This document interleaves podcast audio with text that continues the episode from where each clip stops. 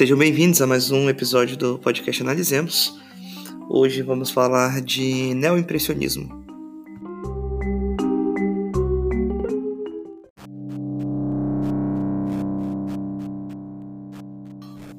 É, esse termo, o neoimpressionismo, ele foi utilizado pela primeira vez na segunda metade do século XIX, né, na última exibição impressionista em Paris, é, quando viram a obra Um Domingo de Verão na Grande Jatte, do Georges Surra, né, que é a pronúncia correta.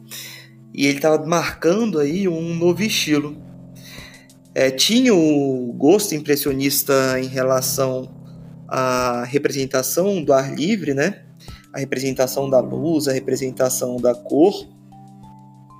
Mas ao invés de, de se preocupar com os efeitos da luz, né, os efeitos momentâneos da luz, ele buscava expor os, é, os cortes geométricos. Né? Então esses cortes geométricos eles se apresentavam é, num plano em que ficava muito explícito ali os eixos, né, os eixos horizontais e verticais.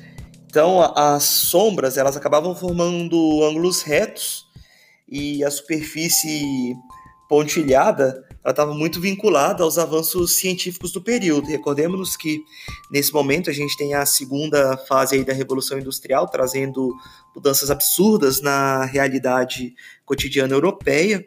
É um período em que nós temos o que é chamado, identificado como Belle Époque, né?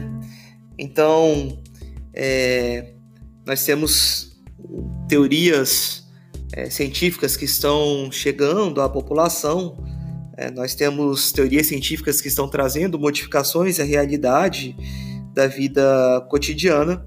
É, nesse período também que a gente tem aparecendo aí o pontilismo, né? Muito forte. E o pontilismo não tinha uma divisão muito clara da, das cores.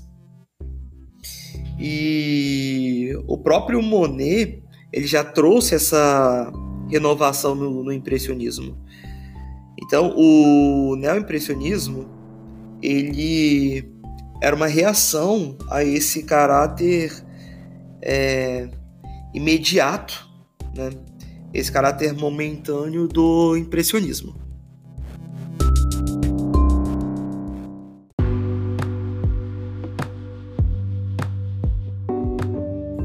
Então, o que caracteriza, o que, a gente pode falar que caracteriza aí o neoimpressionismo? O neoimpressionismo ele tem alguns princípios. Né? É, dentro desses princípios, a gente destaca que a luz é o foco. Né? Então, eles se preocupam com a luz, com a justa posição, no caso de, do divisionismo da luz. É, no caso do pontilismo, nós vamos ter essa sobreposição ocorrendo também. E nós temos o que? Primeiro ponto. A massa de luz ela ou é maior ou menor que a sombra, né? Então, se a massa não tiver, se a massa de luz que estiver aparecendo, ela nunca terá a mesma proporção da sombra, porque como eu vou ter essa busca de, de aplicação de, de um contraste, né? Colocação de cores opostas muito próximas, eu faço isso com a, a luz e a sombra. É, segundo ponto de destaque: quanto menos detalhe, quanto menos detalhes numa, numa massa de cor, maior ela aparecerá, certo? Então, se houver menos detalhes e os detalhes que estiverem ali forem pequenos, passa a ideia de ser algo maior. É, se a luz for muito intensa, as sombras precisam ser refletidas. Então, nós temos princípios muito claros aí, princípios é, científicos muito claros sendo representados. É, se as luzes forem quentes, as sombras serão frias. E Outro ponto fundamental é que quando uma cor se aproxima da outra, ela é modificada. Então, o movimento como um todo, ele busca uma harmonia, né? Ele parte aí de um preceito de unidade. É, a sustentação, ela ocorre na produção artística é, quase sempre numa composição horizontalizada, porque composições horizontais elas dão essa noção de equilíbrio, né? Elas dão essa noção de continuidade, de harmonia. É, há também algumas cores que aparecem mais constantemente, é, cores mais vibrantes, como vermelho, cor laranja, é, azul, violeta e amarelo, aparecem mais né, que são formas de, de trazer a luz com a aplicação de cores mais vibrantes, e a luz é o grande, a grande protagonista aqui nesse momento.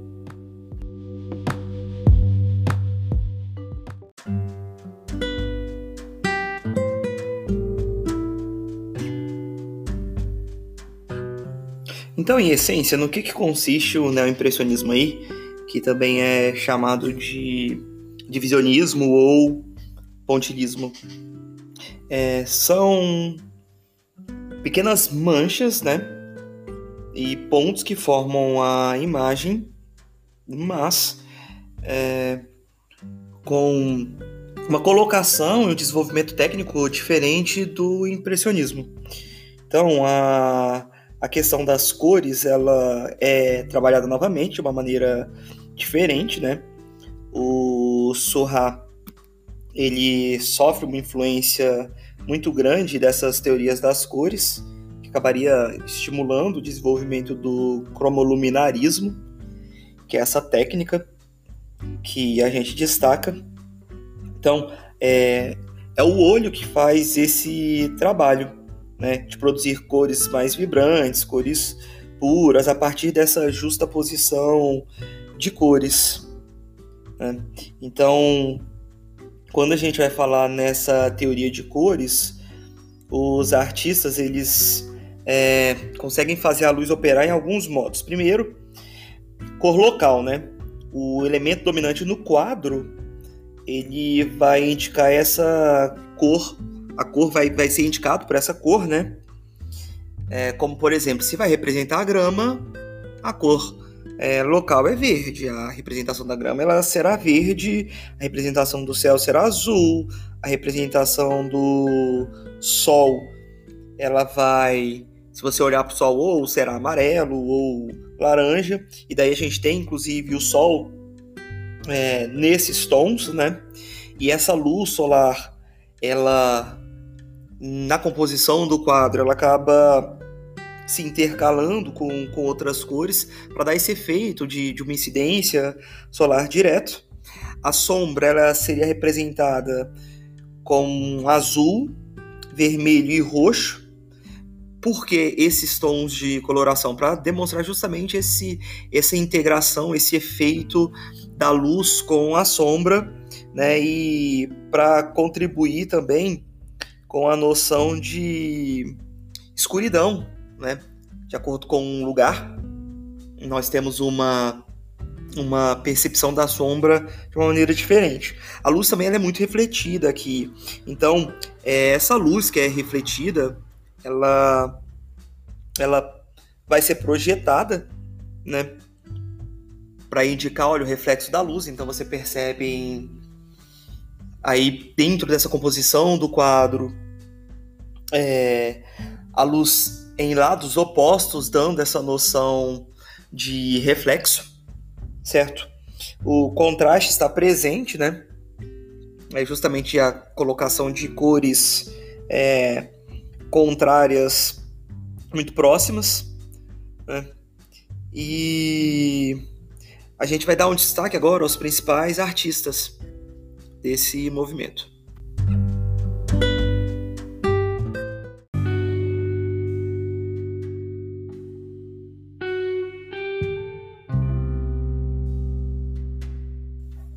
O primeiro artista que a gente destaca é o Georges Seurat. Né?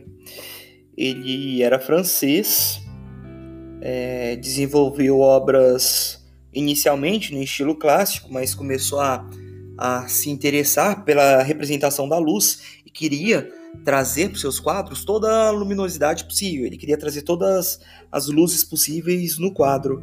Então, é, ele começou a estabelecer a teoria do cromoluminarismo, que é justamente essas representações das cores, da luz, né? Como que ela vai ser representada com essas cores.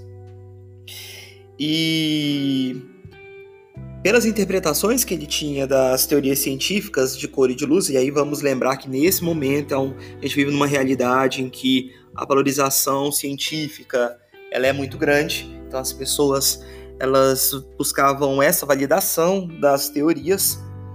Então ele é, ele parte justamente disso, né, desses, dos seus estudos, dos que eram das suas interpretações acerca desses estudos é, científicos e ele também utiliza vai utilizar uma técnica de simetria dinâmica. Então ele usava retângulos é, nas pinturas para dar essa noção, né? O seu último trabalho foi é, é um trabalho inacabado, ele morreu muito muito cedo, né, muito jovem, mas fica aí os seus pontos principais.